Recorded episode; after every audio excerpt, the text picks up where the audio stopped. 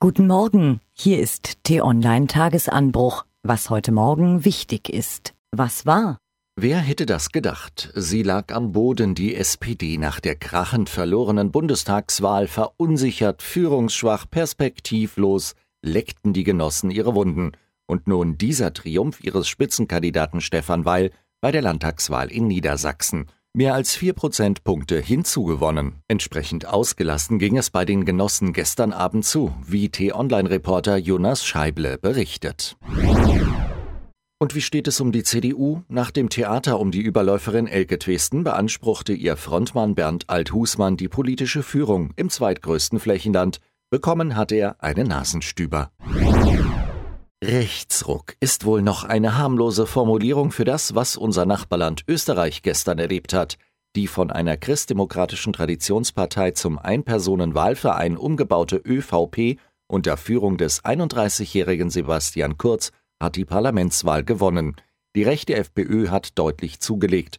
Das ist ein klares Signal der Wähler.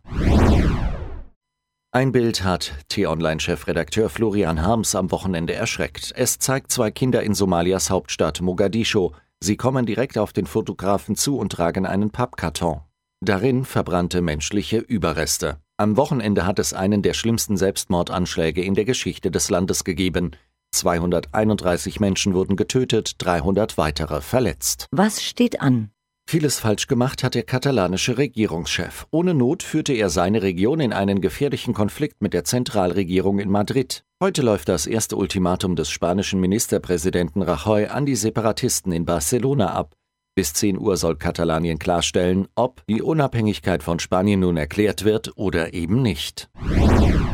Ebenfalls um 10 Uhr trifft sich in München der CSU-Vorstand, um über die Krise der Partei zu sinnieren. Wenn die Herren vier Stunden später vor die Presse treten, werden voraussichtlich viele wohlklingende Phrasen erklingen. Was lesen? Wie finanziert Kim Jong-un seine Diktatur? Der Bericht für die globale Initiative gegen transnational organisierte Kriminalität ist von Jonas Müller-Töwe zusammengefasst worden. Mehr Informationen dazu gibt es auf t-online.de. Was fasziniert uns? Motten, Wespen, Mistkäfer. Attraktive Tierchen, die man sich mal ganz genau aus der Nähe ansehen sollte. Mehr Informationen gibt es unter t-online.de.